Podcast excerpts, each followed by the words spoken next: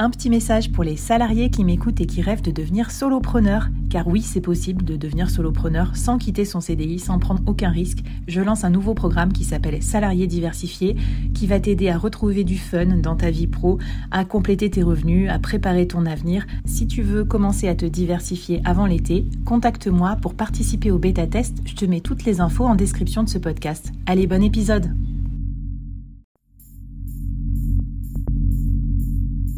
À quoi ressemblerait ton business si tu pouvais être épaulé par les meilleurs experts? Avoir un board de rêve disponible 24 heures sur 24 pour t'aider, répondre à tes questions? Je suis Flavie Prévost et ce board, je l'ai créé pour toi dans ce podcast. Tu es dirigeant, entrepreneur, freelance ou tu vas bientôt te lancer? Ne reste pas tout seul dans ton coin. Inspire-toi des conseils des meilleurs chaque jour par ici, à mon micro. Et si tu l'oses, on te mettra au défi parce que nous, ce qu'on aime bien, c'est te faire progresser vite et bien. Alors bienvenue à toi, bienvenue dans ton board et bon épisode.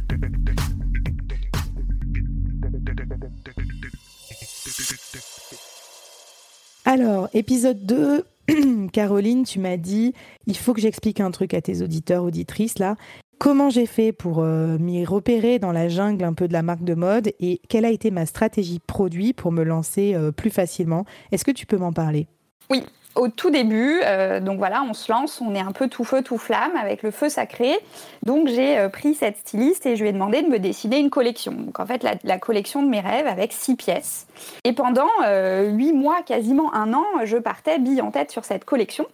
Mais en parallèle, je continuais mes fameux entretiens dont je vous parlais dans l'épisode 1 jusqu'au jour où j'ai eu un de ses professeurs à l'IFM qui m'a dit non, non, mais euh, là c'est trop compliqué. Et puis euh, des détails un peu tout bêtes auxquels j'avais pas pensé, mais quand vous faites un pull et un pantalon, bah, c'est pas le même sourcing matière, c'est pas les mêmes ateliers. Donc moi je me lançais, donc on, se leur dit un solo avec euh, un double sourcing, double atelier, beaucoup trop compliqué.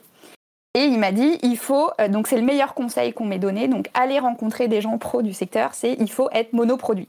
Et en fait, ça a été un soulagement euh, absolument, euh, enfin voilà, complètement libérateur de me dire, bah, je vais être que monoproduit et je vais prendre la chemise parce qu'évidemment il y avait une chemise dans ma première collection. Pourquoi cette pièce? C'est pas choisi au hasard, c'est que c'est une pièce qui est empruntée du vestiaire homme.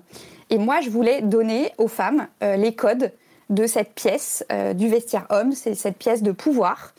Et euh, mon hmm. côté un peu rebelle et différent, euh, j'ai voulu lui mettre du coup un, col, euh, un col amovible, des cols interchangeables pour pouvoir changer de col comme de chemise. Donc en fait, le point, c'est, ça a été vraiment le point culminant de l'entreprise, c'est de se dire, je vais être monoproduit, il va être différent et je vais travailler à être connu et reconnu en même temps sur un seul produit et capitaliser sur ce qu'on appelle un hero product. Un peu comme peut faire, euh, enfin tu vois, je, parlais de Guillaume Gibault, c'est ce qu'il a fait avec le slip français. Rien n'empêche de se développer a posteriori, mais en tout cas d'être connu et reconnu sur une expertise. 1083 euh, avec le jean. Ouais, c'est super intéressant parce qu'en fait, euh, tu touches du doigt un gros problème de la plupart des solopreneurs, c'est le problème de la niche. C'est-à-dire qu'au début, on dit toujours je veux tout faire et tout. Et, euh, et même moi, c'est un problème pour moi parce que moi, je suis pas vraiment monoproduit. Mais enfin, enfin si, c'est juste que je travaille pour plusieurs projets. Mais en tout cas, je trouve que c'est une très très bonne idée. Et je me dis que même pour des prestations euh, intellectuel, ça s'appliquerait bien, ça a trouvé son monoproduit pour réduire son coût euh, de gestion, son coût administratif, sa charge mentale, et puis surtout pour faire ce que tu as fait, c'est-à-dire commencer à définir un vrai positionnement, un vrai storytelling. Parce que là, tu es en train de nous, de nous expliquer pourquoi tu as choisi la chemise, etc. Et du coup, ça construit déjà ton branding mm. et quelque part ton persona. Oui, complètement. Ouais, ouais, complètement. Moi, je, veux vraiment. Euh, tu vois, cette coach, euh, cette coach m'a dit euh, Oui, mais Caroline, c'est normal que vous soyez pas heureuse et vous avez cette envie, vous êtes un zèbre. Je ne savais pas ce qu'était un zèbre. J'ai dit Écoutez, je ne sais pas si je suis un zèbre, mais j'ai jamais été un mouton. Et en fait, mon histoire a commencé là. Et j'ai dit Vivons heureux, vivons zébrés. Je l'ai déposé à l'INPI et je me suis dit Je crée ma boîte et ça va être. voilà, je veux transférer ce pouvoir sur les femmes. Euh, et, que toutes les femmes puissent se révéler euh, au travers cette pièce de pouvoir qui est la chemise, tu vois, qui est une pièce complètement intemporelle, euh, mais capitalisée sur un hero product. Je m'inspire aussi beaucoup d'autres marchés, tu vois, la durée qui se fait connaître avec son macaron. Je, suis très cliente des merveilleux de Fred, voilà, qui, se fait connaître sur sa meringue. Bah, tu vois, c'est tout bête. Moi, j'y vais pour les brioches pour mes enfants. Mais il s'est fait connaître avec sa meringue et quand tu penses merveilleux de Fred, tout le monde pense meringue. Et je pense qu'il faut être top of mind sur un produit une offre phare. Euh, dire, le slip français, il vend des pyjamas, mais on le connaît pour les slips.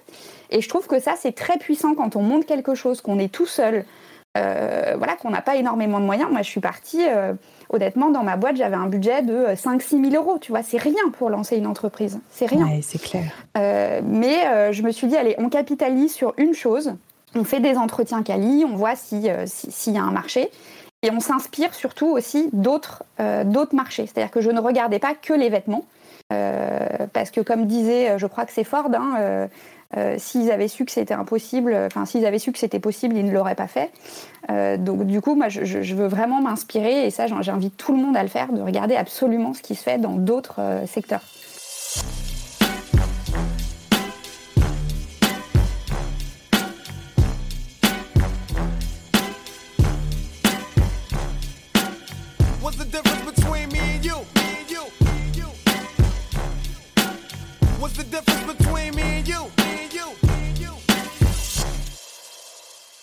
Ouais, donc dans son marché, dans d'autres secteurs, tu vas nous mettre pas mal de, ressources pour la newsletter aussi. Quand on préparait cet épisode, tu m'as parlé, euh, moi je connaissais pas tout, les 22 lois du marketing. Ouais, c'est un super livre.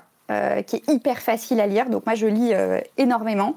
Et en fait, ces 22 lois du marketing, il y a deux livres hein, qui ont été aussi un tournant. Donc les 22 lois du marketing, où bah voilà, comme son nom l'indique, tu as 22 points. Euh, et, notamment une des lois qui te dit bah voilà tu une primauté enfin il y, a une prime au primo accédant voilà celui qui crée quelque chose. Euh, on se souvient quand même du premier et même si la concurrence est saine.